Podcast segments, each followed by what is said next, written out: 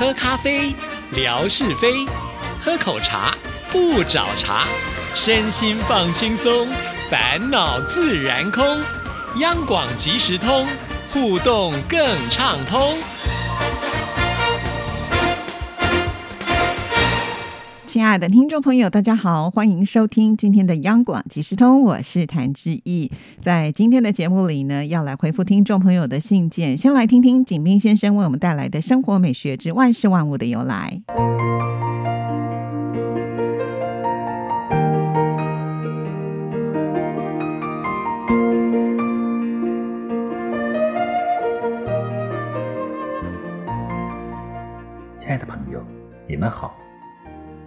即时通，有你有我，幸福又快乐。刨根问底，探究万事的来龙去脉，追本溯源，了解万物背后的故事，万事万物的由来。欢迎您的收听，我是景斌。今天我们说说枕头的由来。可能所有的人在睡觉的时候都是需要枕头的，那么枕头。起源于何时呢？原始时代，人们用石头或草捆等将头部垫高去睡觉，大概是因丘陵绝雪而处时比较原始的枕头。到战国时，枕头已经相当讲究。一九五七年，在河南信阳长台关一个战国楚墓里，出土了一张。保存完好的漆木床，床上就有竹枕。北宋著名政治家、史学家司马光用一个原木做枕头，睡觉时只要稍动一下，头从枕上滑落，便立即惊醒，这样可以保证自己不熟睡，以便抓住时间发奋读书。他把这个枕头取名为。颈枕，为了强身健体，古人还在枕内放药以治病，叫做药枕。李时珍《本草纲目》说：苦荞皮、黑豆皮、绿豆皮、决明子做枕头，治老明目。民间有多种多样的药枕，大都以清火去热为目的。在远古时代。枕多纲木为之，所以字形从木。随着制陶和织棉的发明，制枕的材料就丰富了起来，有玉石、陶瓷、漆器、皮革、真木、藤竹、竹绸、布帛等，还有名贵的琥珀、玛瑙、水晶及金银、珠宝镶嵌等品种。形状有长方形、多边形、椭圆形、元宝形、马鞍形、如意头形、兽头形、卧人形、香囊形和建筑雕塑形等多种。名称上有龙头枕、虎枕、瓷枕、颈枕、脚枕、枕块、鸳鸯枕、鸡乌枕、龟纹枕。桃花枕、菊花枕、水晶枕、药枕等等，亲爱的朋友，感谢您收听《万事万物的由来》，关注支持谭志毅，你的笑容更灿烂，你的心情更美丽。再见。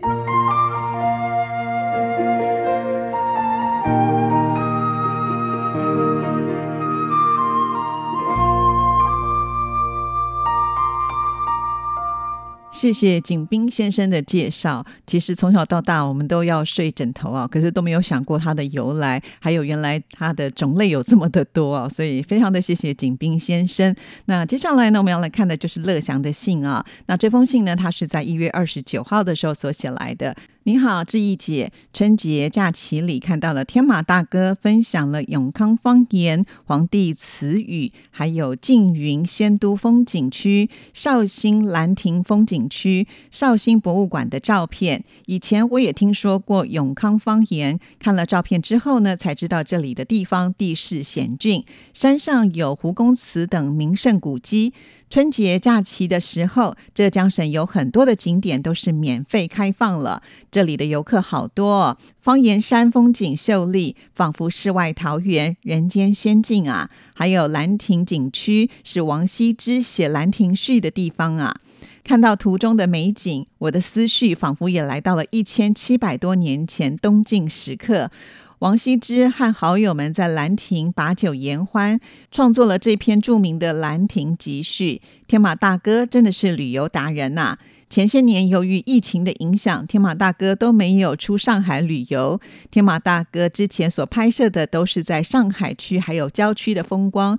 这次天马大哥去了这么多的景点，使我大饱眼福，非常的感谢他。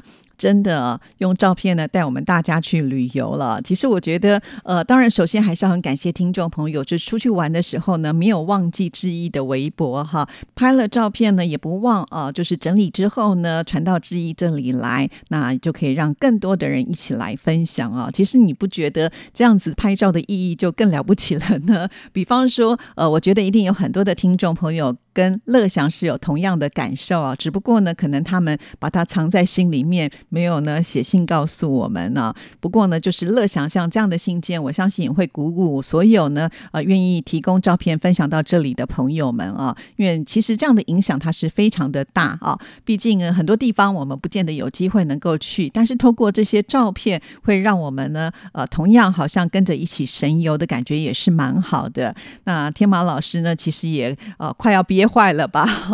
因为呢，之前身为老师的关系啊，这样的一个身份呢，是在疫情期间不方便离开上海，是规定不可以嘛啊，所以现在可以了，当然要好好的去玩一玩。因为天马老师呢，基本上就是一个呃这个旅游达人呢，乐祥说的一点都没错。好，那我们继续呢，再来看下一段。本周看到了越南美霞分享了软会人行道的风光，这里的人行道是不是就是步行街呢？记得几年前众间大哥也曾经分享过这里的新年装饰，软会人行道的各种花卉五彩缤纷，好多都是越南特有的花卉，还有十二生肖的造型，特别是老鼠的塑像，很可爱。软会人行道的夜景也是美轮美奂，行人摩肩擦踵。越南的统一宫在夜幕下显得更加的富丽堂皇。这次美霞拍摄超过一百张的照片，使我感受到胡志明市欢乐祥和的农历新年。真的，要不是仲坚呢，还有这个美霞啊、海荣呢提供的照片，我们都很难想象，原来呃，在越南的呃这个春节啦，或者是元宵节的气氛是这么的浓厚啊。那可见呢，在越南的华人应该是蛮多的。那这些。华人也都没有忘本啊，该是自己要过的节呢，一样呢，呃，过得热热闹闹的哈。那当然，我想呢，可能在越南的呃这样子的一个包容性也非常的强啊，就是呃，可能有多种文化在这里呢，大家都是能够呃互相接受的。不然的话，你看整个街道啊，几乎都是呃这个华人的装饰哈，所以呃，相信大家呢也会因为有这样子的一种庆祝活动呢，显得生活更有朝气了。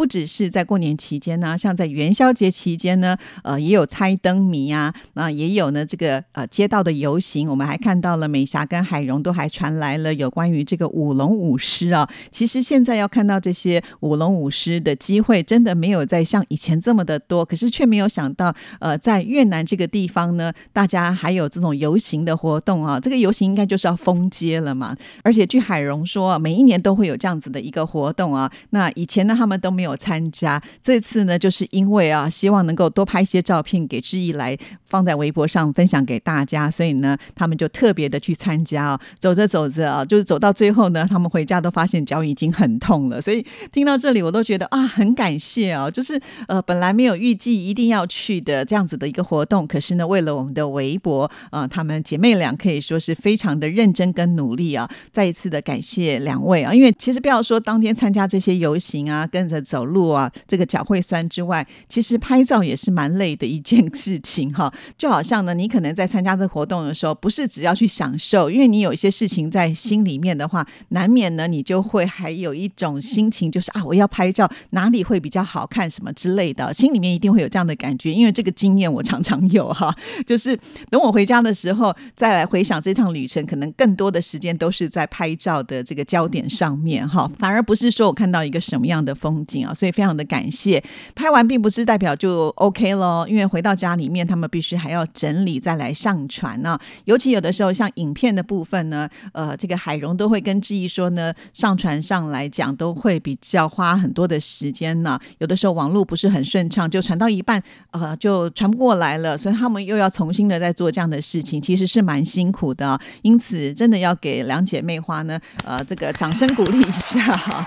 那当然还有一个好消息，也借这个机会跟听众朋友分享啊，就是海荣跟美霞呢这两姐妹，呃，在五月份的时候就会来到台湾呢，而且机票都已经订好喽，甚至呢也跟志毅说好了，应该是在五月二十六或者是二十七号这一天会来到央广。哇，我就觉得好开心哦，满心期待。其实这也不是这两姐妹第一次来到台湾啊，那之前呢，她们有参加过旅游团，呃，去过很多的地方。那这一次呢，她们采取的是自由行哈，也就是呢两姐妹自己来。那她们希望来台北，当然一定呢要来央广看看志毅啊，那没有问题的，呃，非常的欢迎。而且呢，原来啊，这个海荣的儿子呢是在台湾的南部，也就是台南，在念大学啊，所以呢，他们会一起会合来到央广。哇，我听到这里就觉得更开心了，有一种亲上加亲的感觉哈，真的。那呃，海荣跟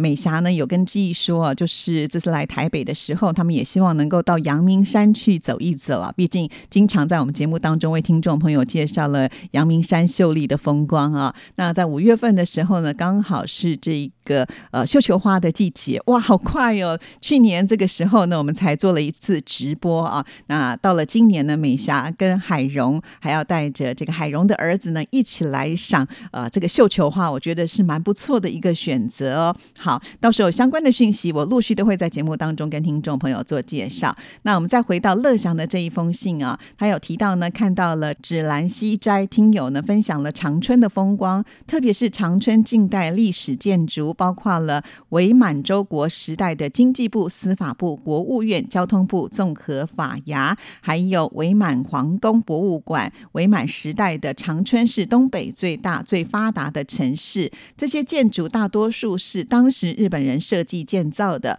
完整的保留下来，成为伪满洲国历史的见证。是啊，这真的是一个很棒的分享啊！要不是芷兰西斋他所提供的照片，其实呢，我也比较难把长春呃跟这些。具有这个历史故事的建筑呢，连接在一起啊，所以这是很棒的分享。再加上呢，乐祥看到之后都会很用心的帮我们做这个解说哈，所以透过呃来看之意的微博，真的可以吸收很多相关的知识哦。好，那这封信呢，还有最后一段，我们现在就来看。在新春特别节目当中，非常的感谢华语组的组长慧芳介绍了新年新节目，期待今年的央广在金钟奖的颁奖典礼上呢也能够大获全胜。也很感谢志毅姐呢，在呃新春长假期间呢，透过节目陪伴广大的听众朋友们，非常的感谢。其实这就是我们的工作嘛，啊，因为呢，在春节放假的时候，其他人可以真正的放假，那我们要放假呢，就是先。先要把节目给制作完成啊！那在过年期间呢，当然之也做了一些特别的节目，跟平常的节目呢是有点不太一样的啊。那当然我也很感谢，就是呃听众朋友在过年期间呢没有忘记致意的节目，有继续的在收听，这也非常的重要啊。因为有的时候我都会很担心，放长假之后大家的心思呢就真的去放假了哈，可能就呃出去玩玩的时间呢恐怕就不会像平常可能比较呃会有固定。的时间来听节目。那虽然呢我们是放假，可是节目并没有休息嘛，所以还是希望听众朋友能够多多支持啊。那直到现在呢，虽然元宵节都已经过，这个整个年呢应该要过完，可是，在微博的反应上来看呢，好像还是有很多人没有就是真正的回到就是像以往呢，可能会比较固定来看微博的时刻。不知道为什么会这样哈，就是最近的这个贴文下面的留言呢，呃，感觉上呢是比较少一些些的哈。到底大家都在忙什么样的事情呢？我也很好奇。希望这些朋友们赶紧回到呃，就是来看微博的行列。好了，今天节目时间到，就聊到这里。祝福大家，我们下次见喽，拜拜。